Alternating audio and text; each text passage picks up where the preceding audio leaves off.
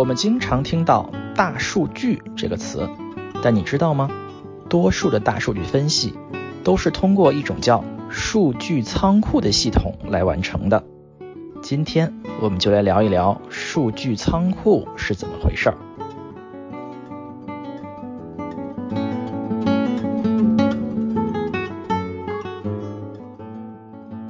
这里是牛油果烤面包。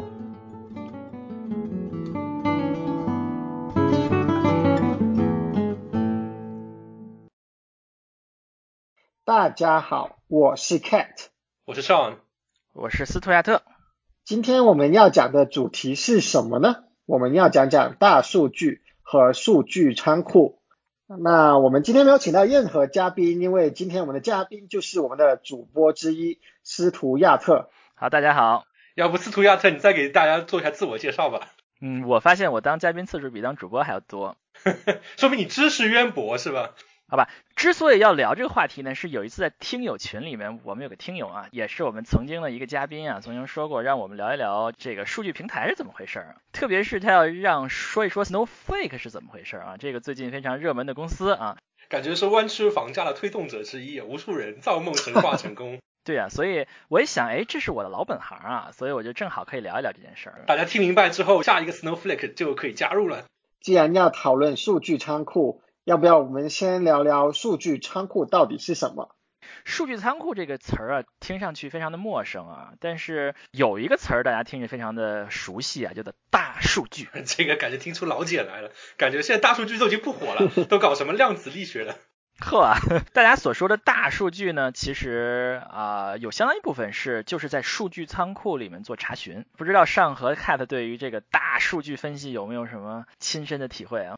就感觉好像关于数据查询这件事情，其实现在呃数据驱动嘛，另外一个比较流行的词叫数据驱动嘛，你会发觉很多互联网公司都在搞这个，包括我是阿里巴巴的人可能会说啊双十一，哎看看哪个地区他们什么东西卖的好，具体工作人员就会跑一个查数据的一个命令，说哎我这样查一下，说哎北京比较高还是上海比较高，然后我印象中可能就是这样的东西。哎，我觉得这个例子也还可以啊，因为就是说，呃，我们知道大数据，刚才说的例子就是说，我们有一些数据，然后有人分析告诉你一个结果，它的一个比较大的特点呢，就是它把数据都存在一个地方，然后有人去做一个分析，那这个地方呢，通常就是数据仓库，叫做 data warehouse。前面的分析师他写了这个查询了之后，扔给系统，扔给服务器，然后他相当于是就跑到那个数据仓库，整吧整吧把这个答案给弄出来。对，这通常来说，我们说的大数据，呃，很多情况下都是在数据仓库里面跑出来的。我觉得上刚才说的非常好啊，因为我们现在是一个数据驱动的时代啊，就是什么都讲数据。有人说过这么一句话嘛，除非你是上帝，要不然就要拿数据说话，对吧？没有数据，你怎么能证明任何事情呢？因为在这件事情，我们想可能在几十年前并不是这样的，是吧？因为那个时候数据并没有这么遍地都是，并没有这么容易得到。并没有这么容易查询，所以这里面可能对于这些数据库技术是一个很大的推动。那能不能举一个简单的例子，说说一个完整的数据仓库应用的场景呢？那我们就从我们这个历史来讲起吧，因为这个基本上这个概念大概是从这个名词可能是在八十年代或者七十年代提出，但是这个这么早就有了。对，这个提出就是说，它把数据分成。数据系统分成两类，一类叫做运营系统啊，operational system 啊，运营系统是非常好理解的一个概念啊。比如说我们运营一家商店啊，商店后面有数据嘛，对吧？但运营系统就是什么呢？就是说每个产品库存多少，价格多少，这就是运营数据。运营数据要求的是我现在买了一个，库存就会少一个，对吧？我买一个时候，我买到的东西那必须是库存有的。我买完之后，它立刻库存就会减，别人就不能买了，对吧？所以这个是要求是一套运营系统。刚才比如说举的双十一的例子，比如说大家登上淘宝，大家疯狂的抢单，然后东西卖出去了，然后哎，你这个订单产生了，这些东西都相当于是在运营系统里面去去运行，这样。是的，这是一个运营系统，因为它要求的是实时，是吧？我立刻买东西，立刻就要给我买到，我不能等半天，对吧？它要求实时，并且响应速度要快，是吧？越快越好，这个系统的性能又就越好，所以它是一个运营系统。但是有人提出了另外一套系统，叫做辅助决策系统，叫做 Decision Support System。就是说，在这个企业或者是在这个提供服务的这些人后面，有一些人他通过数据来做出决策啊，这是五十年代提出的概念啊。这套系统叫做辅助决策系统，这和运营系统呢就不太一样。比如说，我们还是一套商店的例子啊。或者说，我们就用双十一做例子吧。双十一也是商店的一个特殊情况嘛。运营系统可能，比如说在过去的时候，可能库存信息是一个运营系统，你在进货的这个订单可能是另外一个运营系统。那可能有的时候财务啊或者别的又有别的运营系统，它是在很多公司啊可能是一个单独的一个孤岛。当然，有的互联网公司可能是打通了，但是有的公司可能依然还是一个孤岛。特别是传统公司啊，一般各个部门都是一个 IT 系统，都是一个孤岛。数据仓库要求的是什么呢？首先，它是整合，就是所有这些库存、订单、财务、访问记录这些都要整合在同一个系统里，可以同时查询。其次呢，它是要求历史记录，比如说我们运营系统里面就是说我还剩是吧？我卖袜子，袜子还剩十双，对吧？我不需要存储说昨天还有二十双，前天还有三十双，是吧？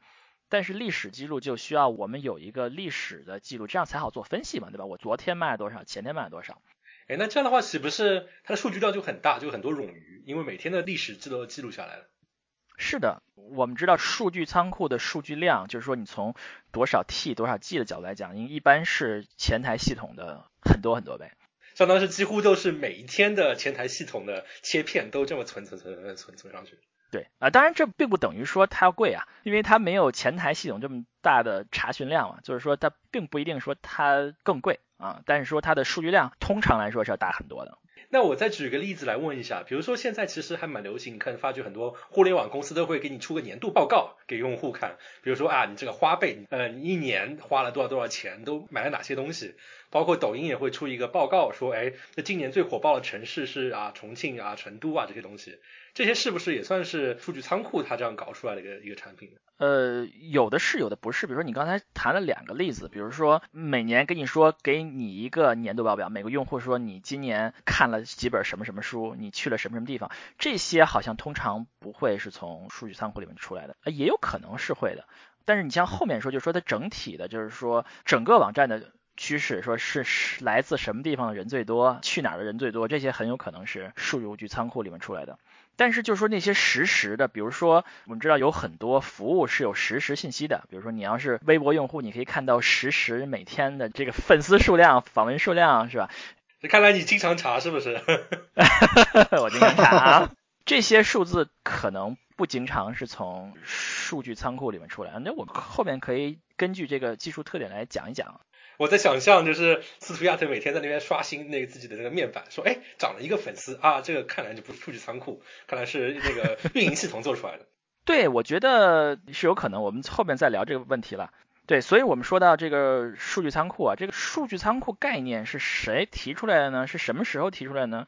这还有争议了，就有人说他们七十年代就提出来了，但是现在比较能够查到的铁证的系统，大概是在八十年代末啊，有几个 IBM 的人准确的提出了这个 warehouse 的概念，就是 data warehouse 概念。在九十年代，这个概念开始流行，因为有很多一批也是先行者在不停的教育大家，因为数据仓库普及的过程不仅仅是一个呃技术发展的过程，它还是一个嗯让所有企业的。他们的想法改变的过程，从一个通过人的感觉来做决策，到数据驱动决策，这也是一个 是一个教育的过程。不仅仅是数据仓库的呃演变史，也是一个数据驱动这种做事情方式的洗脑史。对，我觉得在九十年代，在传统企业里面，基本上也开始确立了，就是用数据来做。分析的方式，很多很多比较大的公司都开始建立它的这个数据仓库，对吧？也开始把它的数据都导到这个数据仓库里面，然后运行一些查询，然后来辅助决策，是吧？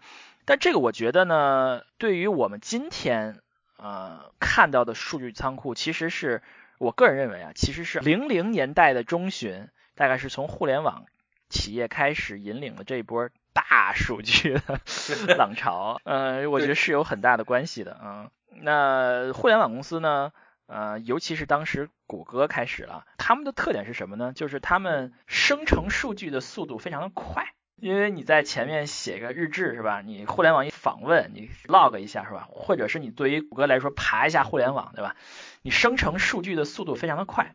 所以它就很容易造成海量的数据放在，比如现在我们管它叫数据仓库，那时候谷歌可能不管它叫数据仓库里，就是得有海量的数据放在那儿。互联网公司就做了一套就是非常大规模的分析数据的一很多的系统。那么这套系统我们知道，但但是现在这这已经是十好多年前的事了啊。这套系统已经慢慢慢慢慢的先在互联网公司普及是吧？传统公司也开始慢慢慢慢慢慢慢的使用大数据分析。这大数据都属于那种开车开出门来，发觉外面广告牌都在那边刷大数据，大数据，大数据。对对是的呢，一零一两车的广告牌。哦，对，我觉得这个也是和整个世界数字化也是有关系的。比如说，我们说十五年前，可能互联网公司很容易生成大量数据，传统企业可能不那么容易。那现在传统企业已经大量的数字化了，对吧？对，比如说看病，对吧？我们去医院看病，对吧？我们我们放在二十年前，我不说二十年前，十五年前，可能去看病还是拿那个笔写的病历，对吧？给你开个处方或者给你开一个诊断书，都是拿笔写的，医生那个字潦草的，你看不懂，对吧？最早的信息加密技术，不仅仅是中国这样啊，但是美国人也开玩笑说，这个医生写字如此之潦草，谁能认识啊？但现在因为大家去医院，不管哪个国家，基本上都是全数字化，对吧？你你的测试结果就没有给你一个化验单，一个化验结果都是全部在你的手机上就能看到，对吧？这就是一个例子啊，就是说连医疗被认为这么一个落后的一个，就是数字化这么慢的企业，都已经全面的数字化了，所以就是各个企业、各个行业都已经。大量的数字化，并且有一些企业，它数字化之后，它的数据量产生数据的速度比这个互联网公司还要快，是吧？特别是这些物联网企业，是吧？或者是工业控制企业，这样就全都是传感器，对，全都是各种各样的数据，就他们产生数数据的速度比互联网公司还快。所以我们现在数据仓库就是这样一套决策系统，是真正进入了一个占领世界的时代，不仅仅是一个互联网公司引领的一个独门技术啊。那我们说了数据仓库这个词是从哪里诞生的，然后讲了这个概念如何一步一步的普及开来，进入互联网公司，再进入到各行各业当中去。那么接下来我们要不聊聊数据仓库背后？的技术是怎么样的？哎，这终于聊到我了解的事了。对，我是一个数据库工程师啊。你这是凡尔赛文学啊！就是聊了这么多东西之后说啊，终于聊到我刚才我比较熟悉的东西。对我前面这都是属于 Google 的结果，现炒现卖啊，加生饭。嗯，数据库技术就很多人会觉得。这不就是数据库嘛，对吧？都是一样的嘛，对吧？无论是前台是吧？呃，那个双十一前台库存数据，还是我后面的这个分析数据，或者说大数据数据，它不都是数据库嘛？我们存到数据库里不就行了吗？啊，但是我们做数据库的人来说呢，呃，我们确实长期以来就是这么认为的。二零零零年代初，很多人就会认为数据库就是数据库，只不过有的用在决策系统，有的用作在啊运营系统里。嗯，直到大概在二零零零年代中旬的时候，有一些人认为这样是不行的，认为数据库需要有不同的实现技术来对于这些数据仓库的数据和运营数据。感觉是有些博士想要发了发论文，赶紧造出一个新坑出来。呃，我刚想说，这个当时有一个人叫 Mike Stonebreaker 啊，是前两年的图灵奖获得者。这样，我坑挖的比较成功是吧？呃，没有没有，他是一个八十多岁的一个人，他是一个大佬啊，他在数据库历历史上做过很多很多最重要的贡献。但他他二零零五年发表过一一篇里程碑式的论文，叫做 One Side Fits All：An Idea Whose Time Has Come and Gone。哇，这个感觉听上去特别标题党，你翻译一下。One size fits all 就是说统一号是吧？就是无尺码，统一尺码对对对对，应该翻译出信达雅还挺难的这句话。嗯，对，就是冒号这个想法来了又走了，就是说 已经不能一个尺码所有人都穿了啊，需要有不同的技术来服务不同的东西。他提出了就是我们刚才提出的观点，就是说不同的啊运营数据库需要快速的查询。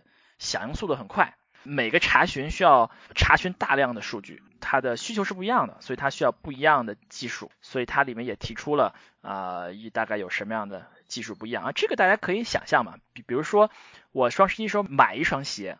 我买一双鞋，大概也就需要改动数据库几个项就可以了，对吧？我需要改动库存那项，对吧？我需要改动一下我的账户，对吧？还有一些交易记录，就是就这么几个数据项就可以了，但是要快，是吧？我刷一下就完成。但是大数据分析呢，你要分析说我当季哪个鞋最流行，或者说。年轻男性最喜欢什么鞋？年轻女性最喜欢什么鞋？那这个查询需要读取所有的销售鞋的数据，所有的用户数据，然后用户他们是男是女，他们年龄，把这些数据全放在一起，做一个非常复杂的综合，才能得出这个结论。那它这一个查询，它需要读取的数据可能就是几万、几亿倍于我买一双鞋，所以它这两个系统的需求是不一样的。那确实啊，这感觉一个是要快，很小的一个操作，就是我自己买双鞋的事情；一个是说啊，这个全国这个买鞋的情况，它确实数据量不一样。那么对于呃具体的实现来说有什么不一样呢？像我们比如说学计算机的，感觉上好像本质上它都是 SQL query 嘛，只不过说是你有些时候查询的是一行，有些时候查询的是整张表。这里面我们觉得有几个我们做数据库的人可能。比较了解的、比较重要的技术的区分啊，这是这是个高能预警。下面一段可能有有点专业，嗯，就是我们对于前台的数据库啊，或者说运营系统数据库，通常叫行存储。比如说我们那个我们的库存吧，还是拿库存做做例子，每个商品是一行。比如说这个商品里面可能有什么描述啊、存货呀、价格，每一个是一行，它每一个数据项是这么一行存下来的，这个非常符合运营系统的查询，对吧？因为我通常就更新一个项，我找到哪双鞋，更新一下库存，这是非常符合我们运营系统的查询的。但是我们在呃数据仓库里面通常使用那种一种这个数据组织方法叫做列存储。就是我把每一列放在一起，比如说我们假设我们还是有同样的一张表，还是库存，我们就会把第一列价格这列存在一起，然后我们把第二列，比如说什么剩多少这一列，可能分类也是存在一起的，尺码、颜色，对吧？对，比如说尺码可以分在一起，比如说还有这个发布时间，是吧？每一列信息是放在一起的。比如说有一个列，它叫做用户的动作，大家这一存之后，开始买买买买买买买买买买。对，比如说我们分析师想生成一个关于库存情况的报告，就是说有多少产品是呃库存是充足，有多少是不足，那它干嘛呢？通常只需要读取那一列，就是库存项那一列，有剩多少那一列，大概理解这个意思，就是说多数情况下分析是就着那么一两个或者两三个属性是吧，一列来分析的，所以我们不需要，我们如果把它们放在一起。我们用最好的组织方法、最好的压缩方法，可以迅速的做分析。哎，这样挺合理的，因为我想，我刚刚想另外一个例子，可能更直观一点，就比如说我其中的一列是说，这个这件衣服是男士的还是女士的。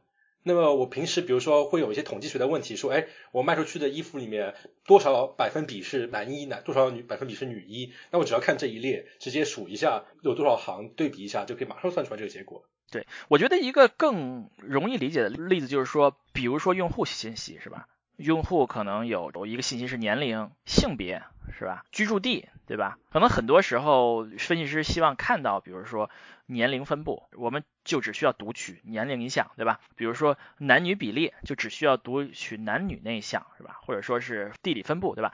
很多的查询是只需要读取一两个属性。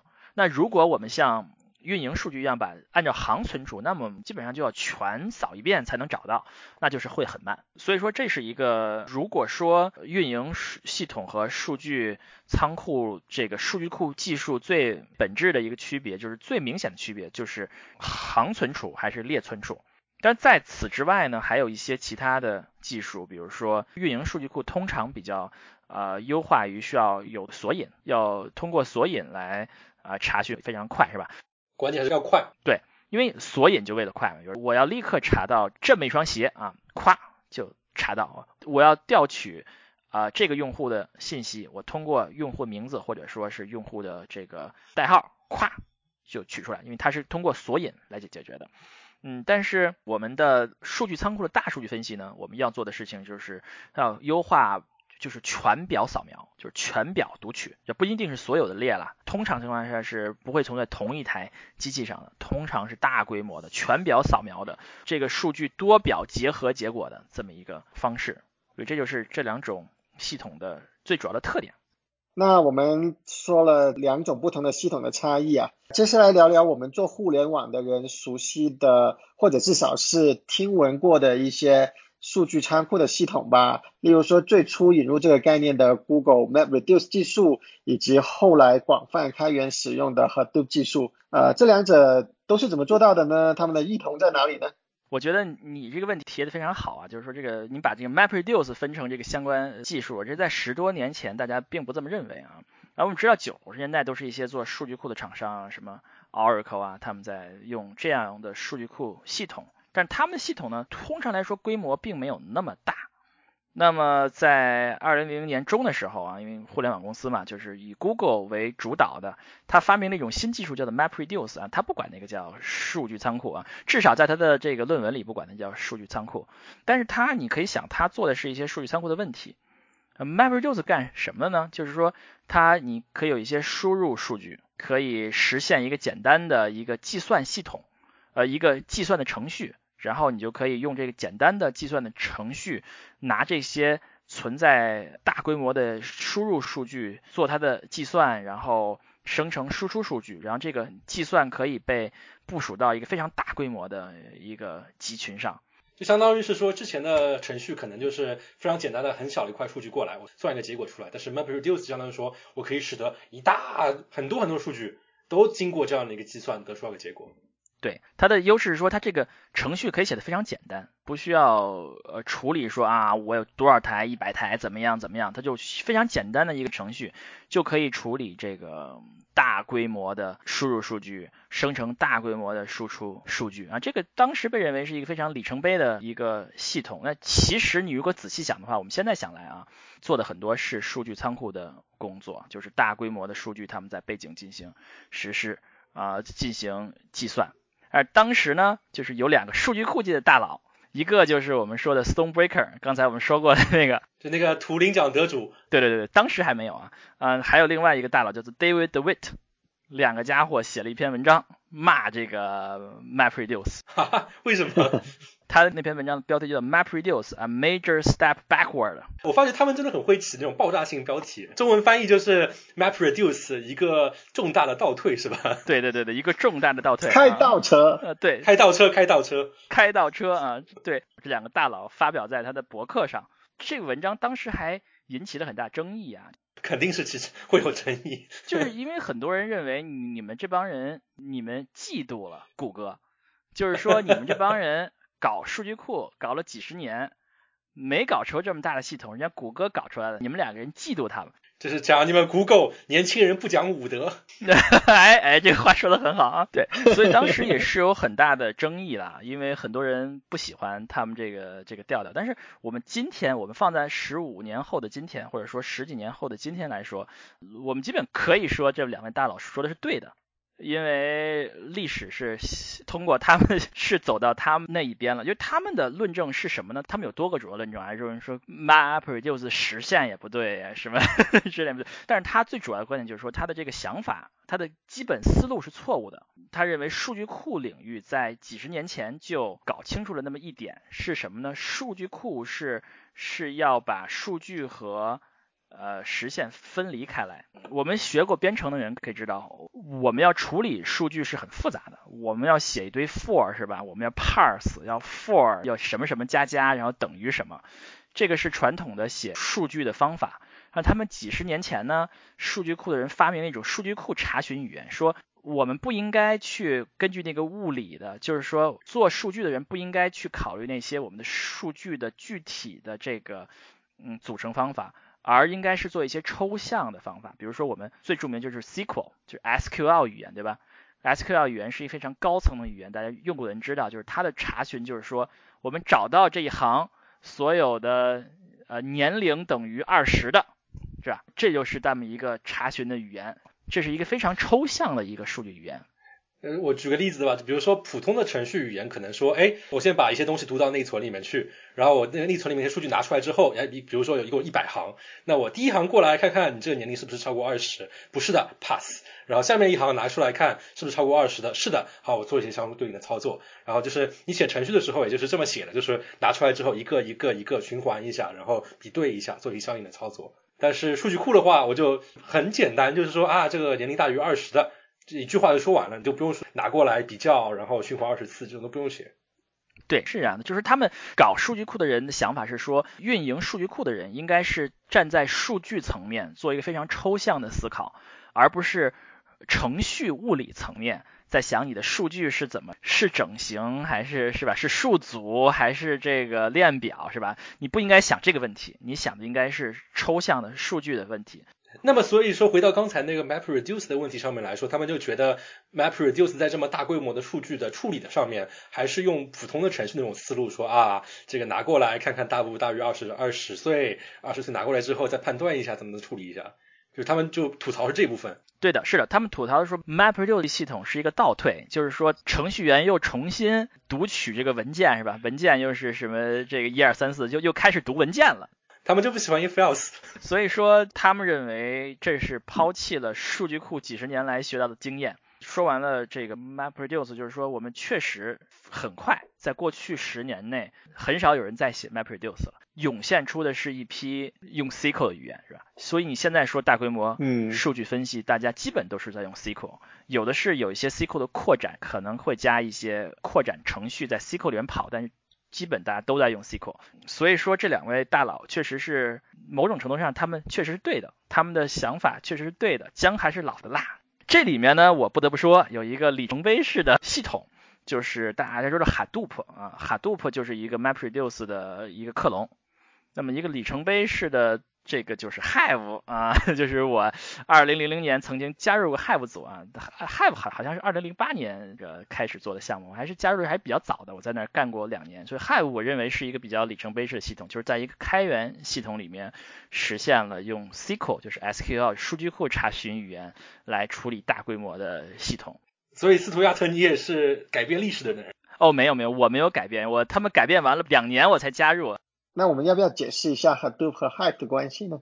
现在要说 Hadoop 是一个非常含混不清的词了，但 Hadoop 这个项目最开始是一个 Google 这套系统的克隆，就是呃大规模的数据系统一个 MapReduce 的实现。嗯，Hive 是最开始的实现，就是通过 MapReduce 来实现的一个 SQL 一个数据库语言。在 Hive 之后，Hadoop 是一个下层的一个底层的一个系统。那么 Hive 等一批数据库系统就会成为它的一个呃上层的一个应用，这个是 Hadoop 和 Hive 的关系。哎，那我觉得刚才两位大佬说的话也不太对啊。他说是一个历史的倒退，那其实感觉更像是为未来的做一个前进的基石，相当于。嗯。对你也可以这样认为，也可以说历史是回旋上升的，是吧？就是它总是在上升的啊。对，所以 Hive 是一个当初一个比较早期的一个开源的系统，在 Hive 之后呢，基本上有一批类似的系统在围绕 Hive 的生态做了一批。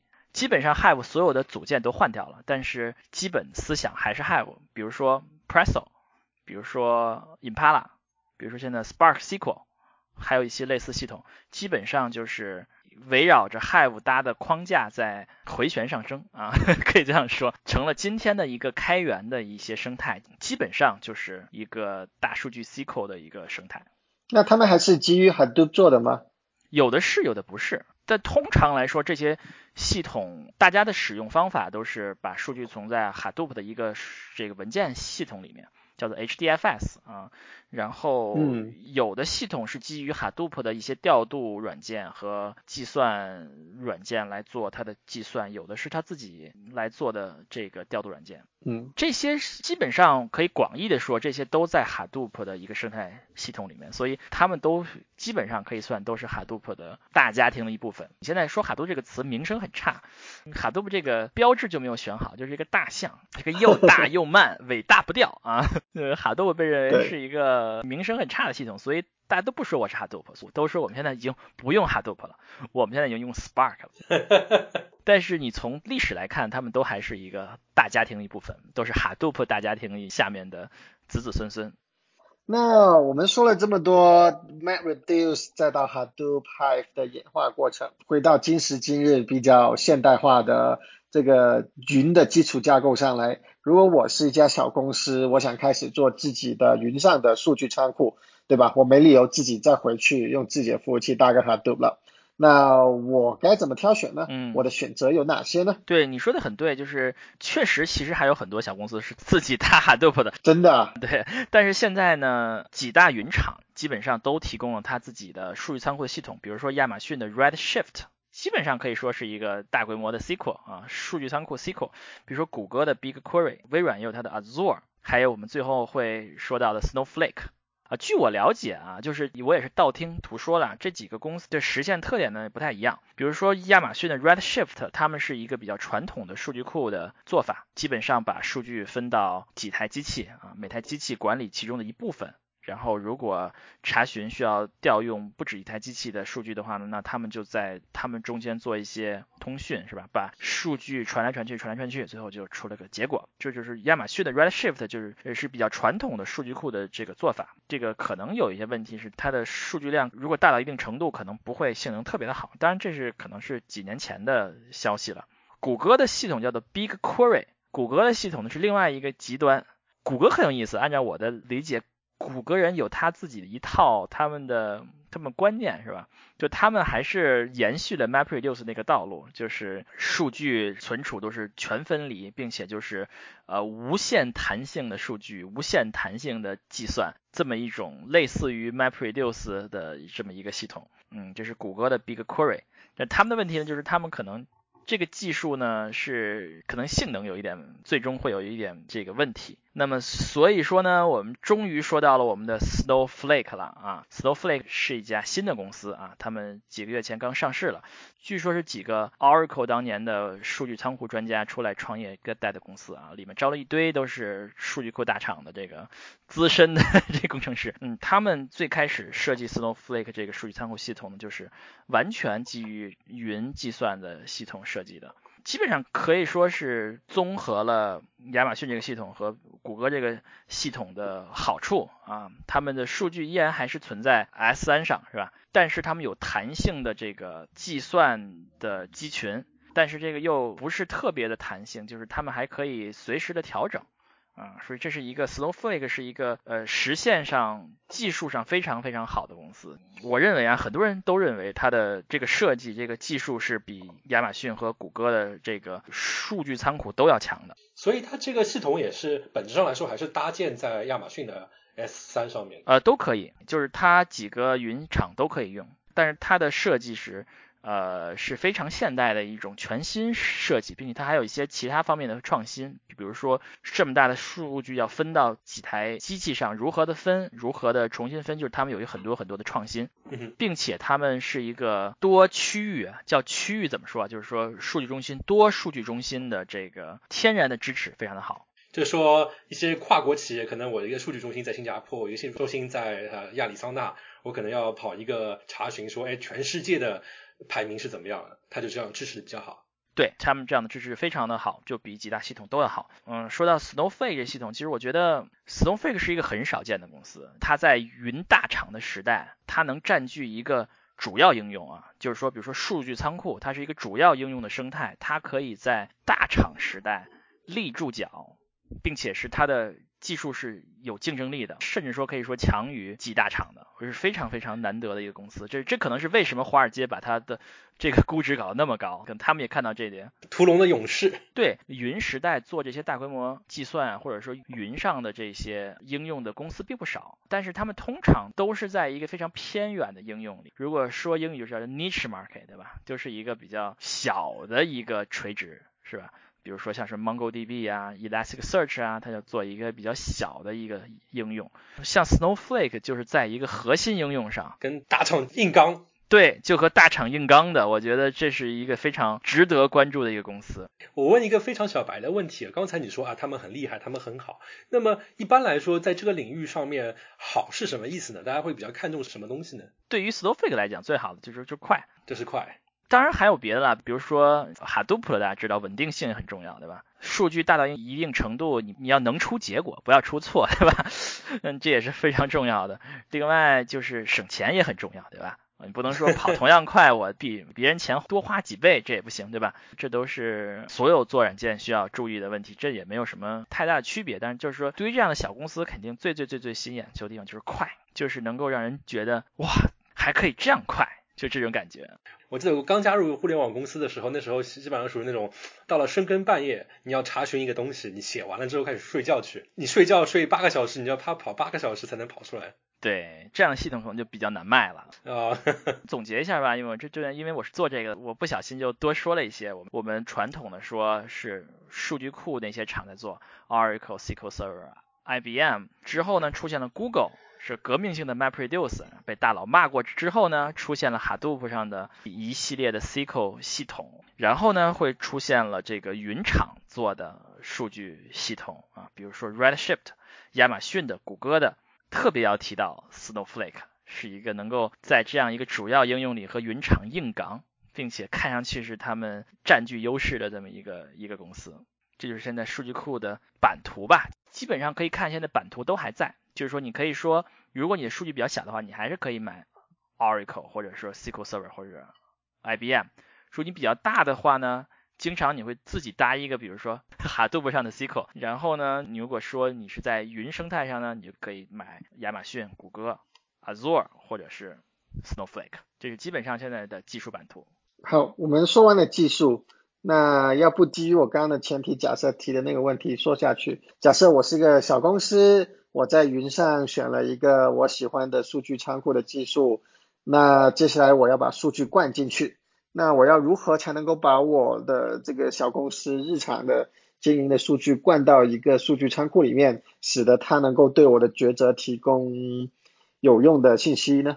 这个是经常提到领域，叫做 ETL（Extract, Transform, Load） 啊，就是你把数据提取出来，变换一下，存进去。嗯，我们在互联网公司可能这些工作是相对来讲比较直接的，比如说我们的日志变成表格，啊，这都是非常直接的过程，或者说从在线的数据库怎么把它是吧，把它复制一份的，这都是非常直接的过程。但是在一些传统公司，可能就是一个非常非常非常复杂的过程啊，有的公司可能需要生成一个。不知道什么格式的一个文件，CVS 文件或什么文件，在那边你要写一个脚本，所以这是一个非常大的问题啊，没有一个统一的解决方案。在这里边也有一些问题是非常的热门的问题，比如说啊叫数据清洗，比如说有些数据有缺项或者格式不一样，比如说我们知道有的数据，比如说你是拿了一个 CSV 文件，是一个文本文件，里面的日期项可能就是就写法很不一样嘛。我们知道这个日期怎么写五花八门，对吧？年月日，年杠月杠日，说不定特别传统的公司还有农历呢。对啊，比如说你有很多很多例子了，就是说这些有缺项、有错项、有这个不对的，所以说这些都是一个非常非常繁琐的工作啊，就是叫做 ETL。其实很多数据工程师百分之八十的时间 是用在整理这些数据，怎么把数据搞到数据仓库里，如何清洗，如何整理，然后把它能够顺利的把数据存进去。非常可怜，很多很多公司的这些数据工程师就主要就是干的是这件 ETL 的事情。是甲方给你一张表，你一看一行里面其实很多数据都是缺的，你就翻个白眼，就是一个数据工程师普通的一天是吧？这有的时候还有很多的有格式问题，有的时候还有这个时间问题，有的时候还有很多的人工的工作是吧？我们有的时候我哎你数据怎么给我给我弄弄一个什么 FTP 输过来是吧？email 发过来，我把数据 zip 打包一下，unzip 一下，怎么？有很多人干的是这些，我们有的时候在互联网公司很难想象的一些。是手工劳动，但是这些事情都还有，这是一个任重道远的问题，就是如何把这些数据整合在一起，这也是一个一个相对来讲还比较热门的研究领域，如何把这些工作做得更容易。那面对 ETL 这么多脏活累活，有没有什么好的解决方案呢？有一些人啊，他提出了一个解决方案啊，就是这还是一个在讨论的问题，叫做 HTAP HTAP 啊，Hybrid Transaction Analytics Processing，就是说，哎，我们数据库分运营部分和数据仓库。有的人就说，哎，我们为什么不就用同一个数据库不就行了吗？我们如果能把把数据库都整合在一起，是吧？我们的库存也放在那儿，没 ETL 什么事儿了。对，没有 ETL 什么事儿了，我们就只有一个数据库。我们运营数据和决策数据都在一起，这个想法呢是个咨询公司提出的。他这个故事讲的说，第一不用 ETL 了，ETL 太麻烦了嘛，你们百分之八十的时间都在 ETL，对吧？你们不要 ETL 了，只要一个数据就可以了。另外一个卖点就是说，你数据是实时的，对吧？你如果说你要把数据调来调去，你分析的这些库存是不是最新的？你要有一些延迟。你如果直接在数据库里面分析库存，那就是实时的。啊，这就是它的它的卖点。那听上去这个想法感觉非常自然。那为什么大家不用这样的方法？它有什么样的挑战，让大家不是那么直接的就就这么想呢？这个上你也在互联网公司待过，如果你没有这个数据仓库了，所有的数据都在你的在线系统里面查询，你觉得能做到吗？这个我没有具体做过这一行，但我相信我的同行应该足够强大，能够实现这一点。反正我作为一个数据库工程师，我是这件事情有一些怀疑的啊。你就拿历史数据来说，我们的库存，我们不仅要保存现在库存，我们还要在线数据库里面保存历史数据吗？我不知道这件事情怎么做到。还有就是说，我们刚才说的，就是数据仓库的数据量要大的很多。你把这么大的数据量全部放在运营数据里面，这件事儿怎么做到呢？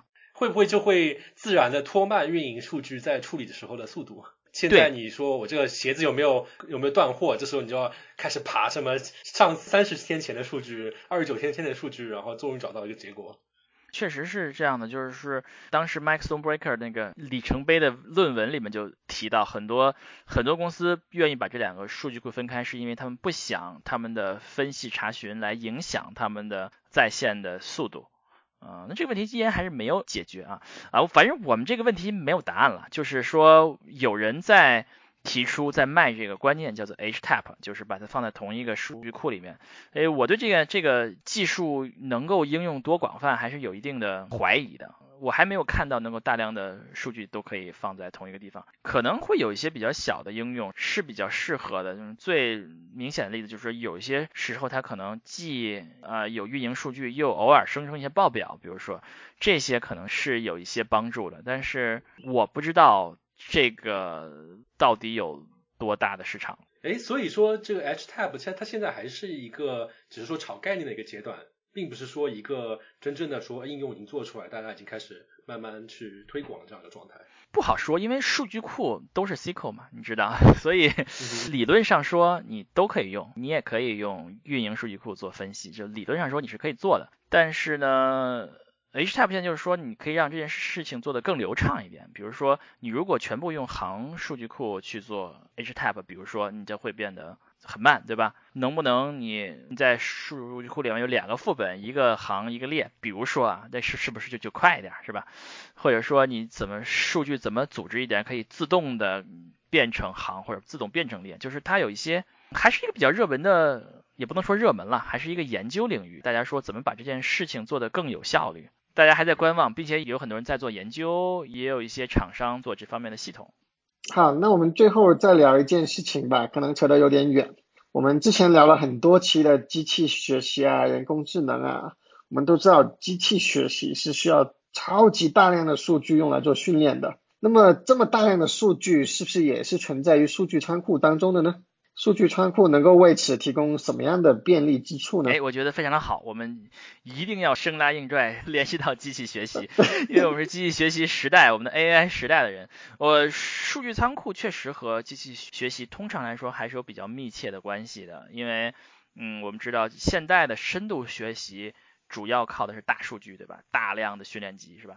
靠的是大量的训练集来完成任务。那么，那么这些大量的数据从哪来呢？一个最主要的来源就是数据仓库，所以数据仓库经常提供了这些训练集，而且通常是通过数据仓库的一些查询，把数据整理一下，甚至是清洗一下，变成适合机器学习训练集的方式，然后通过训练集来机器学习来训练。这里面机器学习成为了一个配套的技术，有的时候啊，现在可能比较少了，甚至机器学习的训练都在数据仓库里面进行。啊，因为数据仓库里面可能有它的计算单元嘛，它可以在里面直接训练。有的时候呢，就是数据仓库里面还会生成，还可以生成机器学习的这些叫 embedding，帮助机器学习来做一些分析工作吧。数据仓库呢，虽然是一个古老的技术，但是又和现在最热门的 AI 也还是有很密切的关系的。好啦，那我们今天就到这里啦。我们今天讲了这个数据仓库，对吧？我们讲了数据仓库是什么，一个在后台帮助企业做决策的一个系统。然后数据仓库技术呢，是和前台的数据库不太一样的。从当初的数据库到后来 MapReduce，到后面的 Hadoop，到后面的几大云厂和 Snowflake 是现在的主要的系统。我们讲的这个 ETL 啊，怎么把数据存到呃数据仓库里面，是一个非常繁琐的工作，以及数据仓库还和机器学习就有点关系的，这就是今天我们讲的内容。非常感谢斯图亚特给我们分享他的专业背景内容，也非常感谢大家收听这一期的牛油果烤面包。那如果大家喜欢我们的节目的话，记得点击订阅按钮。我们的播客可以在各大泛用型播客平台上订阅，和小宇宙也可以收听。然后的话，哎，我们现在有一个新的号召啊，就是如果各位觉得自己的领域有什么值得跟大家分享的话，也欢迎来联系我们。有什么办法可以联系到我们呢？可以发邮件给 host h o s t at avocado toast dot life。就是我们的英文全写，然后我们的域名后缀是 dot life 点 l i v e，我们会写在 show note 里面。也欢迎大家加入我们的微信和 Telegram 的听众群，然后这也是一个跟我们联系的最好方式。你需要先找到我们一个主播加我们本人，然后邀请你。那谢谢大家喽。好，那我们后会有期，下期再见。下次再见，拜拜。拜拜。